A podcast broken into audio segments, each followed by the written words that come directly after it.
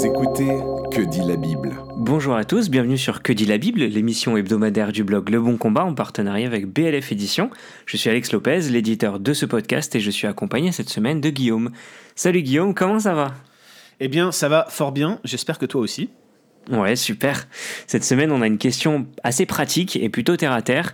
Est-ce qu'un chrétien peut manger de la nourriture halal? Ça fera sûrement sourire plus d'une personne, mais c'est une question que je trouve très intéressante. Je me la suis souvent posée quand j'allais manger mon kebab préféré, par exemple. Et une des premières choses que j'ai apprises dans ma formation, typiquement, c'est l'importance de définir des termes. Du coup, Guillaume, qu'est-ce que la nourriture halal? Eh bien, contrairement à ce que l'on peut penser, euh, la désignation halal ne se limite pas à un certain type de nourriture certifiée. Dans l'islam, euh, ce mot-là, le mot halal, se réfère à tout ce qui est permis, à tout ce qui est licite, tandis que ce qui est interdit est désigné par le terme haram. Halal ne concerne donc pas seulement l'alimentation, mais ce sont euh, les règles de vie en général qui sont en vue. En réalité, c'est une question éthique, une question de morale musulmane.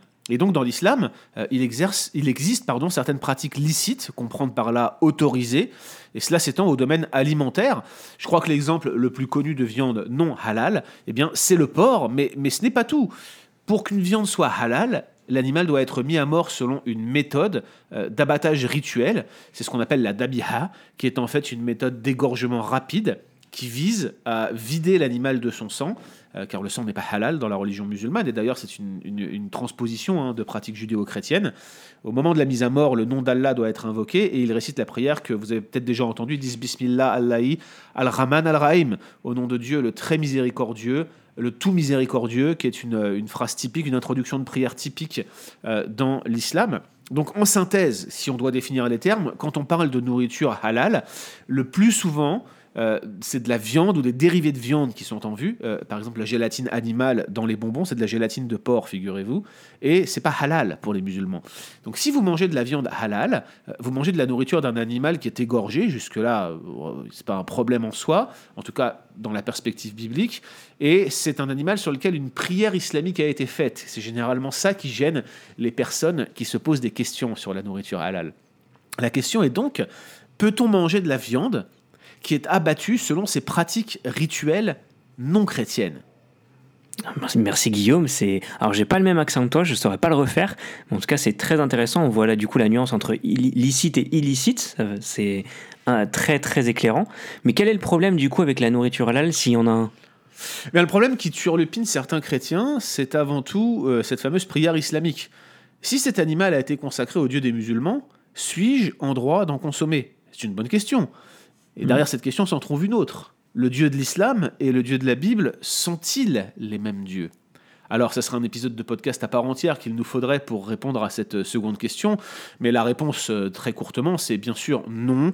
Euh, ils ne se révèlent pas de la même manière, ils n'ont pas exactement les mêmes attributs, ils n'interagissent pas de la même façon avec l'humanité, ils ne leur offrent pas le même moyen de salut, etc. etc. On pourrait citer bien d'autres différences. Je le dis, c'est un travail, un épisode à part entière. Le principe, c'est que ceux qui refusent de manger de la viande halal au prétexte qu'il s'agit de deux dieux différents ont au moins un point en leur faveur, c'est que ce n'est vraiment pas le même dieu.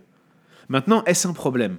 À titre personnel, je ne le crois pas, et je ne cours pas derrière la viande halal pour tout vous dire, mais je n'ai aucun problème euh, quand il s'agit d'en manger, que je sois invité chez mes amis musulmans ou que je visite l'une de ces magnifiques sandwicheries turques dont tu euh, raffoles, mon cher Alex, euh, notamment en région parisienne quand je viens visiter Paris, pour prendre un grec, salade tomate oignon, ça c'est une belle chose, et je ne crois pas que la Bible s'y oppose. Justement, Guillaume, la Bible a-t-elle quelque chose à dire sur cette question? Oui, je, pense que justement la Bible en parle, même si bien sûr elle ne mentionne pas l'existence de la nourriture halal, puisque l'islam arrive bien après, hein, euh, au 7e siècle après Jésus-Christ. Et je crois qu'elle parle même de, ce type de questions par deux fois. Euh, tout d'abord en 1 Corinthiens chapitre 8 à 10 où Paul répond à une question des Corinthiens, et puis en Romains 14 où il prend parti dans une espèce de controverse alimentaire entre des chrétiens d'arrière-plan juifs et d'autres d'arrière-plan païens qui étaient à Rome. Pour moi, le traitement le plus complet de, Paul se trouve en 1 Corinthiens chapitre 8 à 10, et un peu de contexte pour comprendre ce que Paul dit dans ces chapitres pourrait nous aider. Euh, on parle de la ville de Corinthe, on parle d'une ville cosmopolite, 700 000 habitants au 1er siècle après Jésus-Christ, avec de nombreux temples, un fort syncrétisme, euh, que ce soit des religions d'Orient, mais aussi des temples dédiés à des dieux grecs. Et puis il y avait euh, des sacrifices qui étaient faits quotidiennement dans différents temples, et la viande de ces sacrifices était le plus souvent offerte aux participants euh, des cultes païens qui pouvaient ensuite s'attabler et manger presque gratuitement de la viande. C'était presque un service social à l'époque que d'aller s'installer et de manger de la nourriture offerte en sacrifice aux idoles.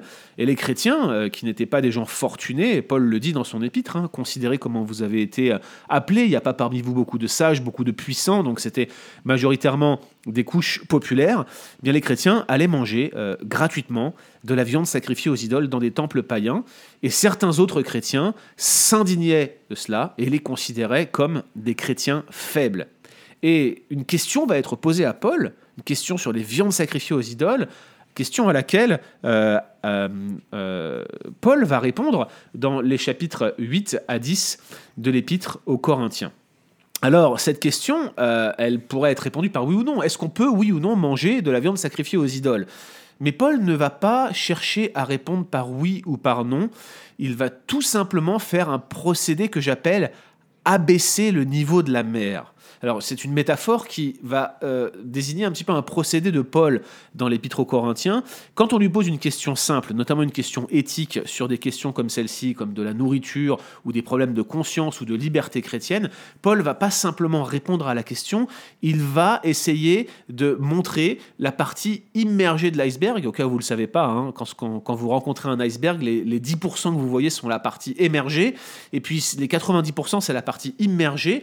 Et Paul va baisser le niveau de la mer pour que les Corinthiens puissent comprendre quelle est la problématique qui se trouve sous leur question, quelle est la question qui se trouve derrière leur question. Et c'est exactement ce qu'il fait dans les chapitres 8 à 10. Les Corinthiens viennent lui poser une question sur euh, les viandes sacrifiées aux idoles, et Paul leur répond en leur parlant de liberté chrétienne. Et le message que Paul veut transmettre à ces Corinthiens qui leur posent des questions sur les viandes sacrifiées aux idoles est le suivant. Il leur dit Je suis libre de me conduire comme je le souhaite du moment que ma liberté ne s'oppose pas à la vie nouvelle en Christ qui est désormais en moi. Donc quand on demande à Paul si le chrétien est libre de manger de la viande sacrifiée aux idoles, eh bien il répond en donnant quelques principes clairs qui peuvent s'appliquer en toute situation, quel que soit le contexte dans lequel de la viande sacrifiée aux idoles nous est présentée. Alors pour les Corinthiens, la question était la liberté que Christ a acquise pour son peuple à la croix me permet-elle de manger des viandes sacrifiées aux idoles? Et pour nous, dans cet épisode, la question qui nous concerne, celle de la viande halal, hein, euh, on pourrait reformuler les choses ainsi, conformément à la logique de Paul. Est-ce que la liberté en Christ, celle qu'il a acquise pour son peuple à la croix, est-ce que cette liberté-là me permet de manger de la viande halal? Eh bien, je crois, Alex, qu'il y a cinq principes dans les chapitres 8 à 10 de l'Épître aux Corinthiens que Paul donne pour pouvoir répondre à ce type de questions. Premier principe, chapitre 8, il dit que euh, notre liberté ne doit pas être une occasion de chute pour l'autre. Et la question qu'on peut se poser dans un, tel cas, c'est ma liberté de manger halal risque-t-elle de constituer une occasion de chute pour ma sœur, pour mon frère qui est plus faible? Si c'est le cas, euh, si, si, le fait de manger halal risque d'irriter mon frère ou ma sœur ou de l'amener à l'incompréhension parce qu'il nous voit manger de la viande sacrifiée selon un rite islamique, euh, eh bien, il vaut mieux s'abstenir dans un premier temps pour ne pas scandaliser quelqu'un qui ne comprendrait pas ma liberté. Mais j'ai d'autre part, dans un tel cas, un devoir d'explication, un devoir d'éducation. Je mmh. ne peux pas laisser mon frère ou ma sœur dans son ignorance vis-à-vis de cette liberté que Christ a acquise à la croix pour moi, pour son peuple. Je dois prendre le temps d'expliquer à mon frère, à ma sœur, pourquoi je suis libre en Christ de manger de la nourriture halal et pourquoi il a lui aussi une pleine liberté en Christ. Ma liberté ne devrait pas susciter le scandale, c'est un fait, donc je m'abstiendrai pour un temps pour mon frère, pour ma sœur, mais l'amour et la communion dans l'Église me suggèrent que je dois partager pourquoi cette liberté, je peux en faire un usage, y compris quand je mange de la nourriture halal. Donc premier principe, euh, ne pas être une occasion de chute pour l'autre. Deuxième principe, il ne faut pas que ma liberté soit un obstacle à l'évangile. Et là, la question c'est, est-ce que ma liberté de manger halal pourrait s'ériger en obstacle à l'annonce de l'évangile? Alors je ne sais pas si vous avez un exemple où ça pourrait être le cas, mais pour ma part, je ne le pense pas. D'ailleurs, lorsque je rentre à Paris, je vais souvent manger dans une sandwicherie euh, kurde à Montreuil, c'est là que je suis né, c'est là que j'ai grandi. Et c'est l'occasion pour moi de, renouer avec des amis, notamment les patrons de cette sandwicherie, et euh, de parfois pouvoir parler de l'évangile avec eux. Ici, la nourriture halal qu'ils me servent ne pose aucun problème. D'ailleurs, ma liberté en, en pareil cas, c'est même une occasion de me rapprocher d'eux. Ensuite, le troisième principe qui est plus positif, c'est de tout faire à cause de l'évangile. C'est au chapitre 9 de 1 Corinthiens. Cet usage de ma liberté de manger halal est-il plus important à mes yeux que l'évangile lui-même? Voilà la question que, que ce principe soulève. Alors, chers amis qui nous écoutez, et cher Alex, je n'ai jamais imaginé qu'un sandwich grec ou euh, des merguez achetés dans une boucherie halal serait pour moi plus important que l'évangile lui-même. C'est vrai que je me suis posé la question te concernant, parce que je connais ton affection pour les Grecs. Il y a beaucoup de choses qui, si on me demandait d'y renoncer pour l'évangile, me feraient hésiter et certainement douter de moi, parce que je me demanderais si vraiment j'aime l'évangile à ce point-là. Mais si on me demandait d'abandonner de la viande halal, ça ne me poserait sans doute aucun problème. Et s'il en est de même pour vous, vous devriez pouvoir manger halal sans la moindre difficulté vis-à-vis de ce principe. Le quatrième principe que donne Paul à la fin du chapitre 9, au début du chapitre 10, c'est que ma sanctification ne peut pas euh, avoir autre chose que, que préséance sur ma liberté. Ma liberté, elle est au service de ma sanctification, et ma sanctification prédomine sur ma liberté chrétienne. Et là, la question, c'est, ma liberté de manger halal, s'oppose-t-elle à ma sanctification? Moi, je ne le crois pas. Manger halal n'est pas un péché, en tout cas, c'est pas ce qui rentre dans la bouche d'un homme qui le souille, et je ne vois pas en quoi manger de la nourriture halal peut me conduire à transgresser les commandements moraux de Dieu.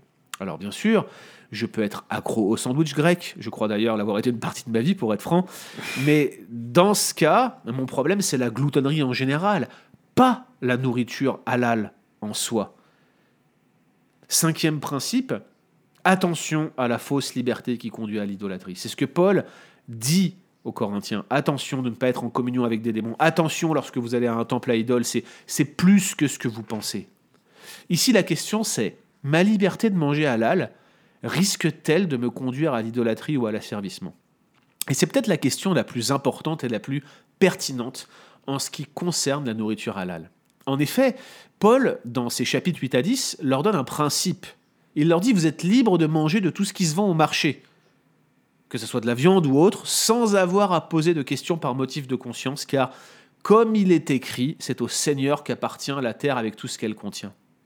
Mais le problème, c'est qu'avec ça, certains Corinthiens allaient s'attabler dans des temples à idoles pour pouvoir manger de la viande fraîchement sacrifiée, offerte gratuitement à ceux qui se joignaient au rite. Mais pour manger gratuitement, ils se joignaient au rite. Et c'est à cela que Paul dit, je ne veux pas que vous soyez en communion avec des démons. Autrement dit, si vous mangez de la viande sacrifiée aux idoles dans ce contexte précis, vous vous joignez à un culte païen et vous faites mal, vous péchez. Vous mangez de la viande sacrifiée aux idoles au marché, vous mangez de la viande sacrifiée aux idoles chez des amis, aucun problème. Mais si vous allez participer à un rituel païen, vous rendez implicitement un culte à des démons. Autrement dit, vous transgressez le quatrième principe, vous laissez votre sanctification de côté, vous prenez votre liberté pour faire ce que vous voulez et vous cachez avec votre liberté euh, votre cœur déchu qui tombe dans le péché et votre repas se révèle être un obstacle à votre sanctification. Alors la question c'est, est-ce que les viandes halal nous conduisent à pécher de cette manière-là? Eh bien, je ne le crois pas. Tout d'abord, il ne s'agit pas à proprement parler d'un sacrifice à une idole, mais d'une sorte de bénédiction sur la nourriture, une sorte d'action de grâce comme celle que nous faisons euh, lorsque nous prions avant le repas. Certes, c'est différent, certes, c'est une prière islamique, mais ça n'a rien à voir avec euh, un, espèce de repas de communion avec une divinité particulière. Euh, il y a aussi l'action de la vidée de son sang, ce qui n'est pas un mal en soi, selon moi. Deuxièmement, vous ne la consommez jamais directement à l'abattoir, le lieu où la viande est produite, où la bête est mise à mort, mais vous la consommez chez vos amis, dans un restaurant, et ce n'est même pas un acte cultuel en soi, c'est même le principe que donne l'apôtre Paul, manger de tout ce que l'on vous offre, manger de tout ce qui se, vend au marché. Si l'on vous invite, mangez. Il n'y a aucun problème avec ça. Troisième principe, c'est que même si vous deviez manger cette nourriture dans une mosquée, vous n'accompliriez pas ici un acte cultuel. C'est pas à la mosquée que la bête est sacrifiée, c'est pas un rituel de communion avec un dieu que vous avez devant vous. Clairement, manger de la nourriture halal ne correspond jamais au cas que Paul mentionne lorsqu'il dit ce que l'on mange nous rend en communion avec des démons. Ce n'est pas du tout l'idée qui est en jeu ici dans ces passages-là et dans la pratique de la nourriture halal. Donc selon moi, les feux sont donc tous au vert. Vous pouvez continuer à manger du kebab et Alex est heureux de la réponse que je donne, j'en suis convaincu. Tout à fait, merci Guillaume. Euh, c'est important de bien dissocier le fait que manger n'est pas approuvé, n'est pas le fait d'approuver un rite ou de participer à ceci. Je pense que c'est très très clair dans l'énoncé que tu as dit. Euh, d'ailleurs, il y a cinq points qui nous permettent de bien euh, ancrer ces vérités-là en nous. Premièrement, si je devais les rappeler, ce serait ne pas être une occasion de chute pour l'autre, ne pas être un obstacle à l'évangile, tout faire à cause de cet évangile-là qui nous anime, notre sanctification euh, doit pas être en préséance avec notre liberté, et attention à la fausse liberté qui conduit à l'idolâtrie. Gardons-nous de ne pas spiritualiser ou légaliser la chose, c'est notre prière, et que Dieu nous garde de nous, perdre dans notre application de la parole et des Écritures. C'était Que dit la Bible en partenariat avec BLF Édition. Il vous reste juste quelques jours pour profiter du livre offert avec BLF Club, donc libre de le dire. Rendez-vous sur blfédition.com slash club. Vous retrouverez toutes ces informations dans le lien du podcast. Quant à nous, nous nous retrouvons la semaine prochaine. Retrouvez d'autres épisodes sur www.leboncombat.fr.